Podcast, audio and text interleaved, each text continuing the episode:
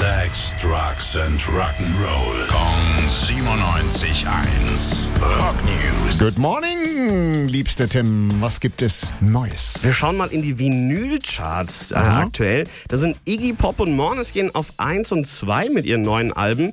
Pink Floyd und die Stones und die Stones dagegen mit ein paar alten Alben auch noch mit dabei.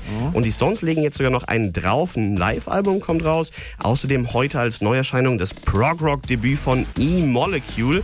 Da sitzt der Sohn von Phil Collins am Schlagzeug, Ah, der mit Genesis auf Tour war, noch auf der Abschiedstournee, äh, weil sein Vater nicht mehr spielen konnte. Ja, aber der ne? spielt ja genauso gut. Das ist ja, da, da, da weißt du, was äh, es bedeutet, in die Wiege gelegt. Ja, komplett. Und für mich auch ein kleines Highlight. Pünktlich vor der ersten Show auf ihrer Deutschland-Tour haben Manowar einen neuen Song rausgebracht, der mal wieder auf Deutsch ist. So ein kleiner Fanservice. Laut und stark und hart und schnell heißt er. Wir hören mal ganz kurz rein.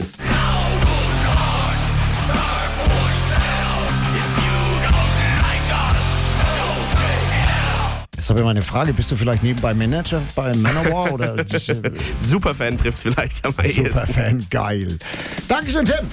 Rock News. Sex, Drugs and Rock'n'Roll. Jeden Morgen 9 um kurz vor 8 in der Billy Billmeyer Show. Gong 97.1. Frankens Classic Rock Sender.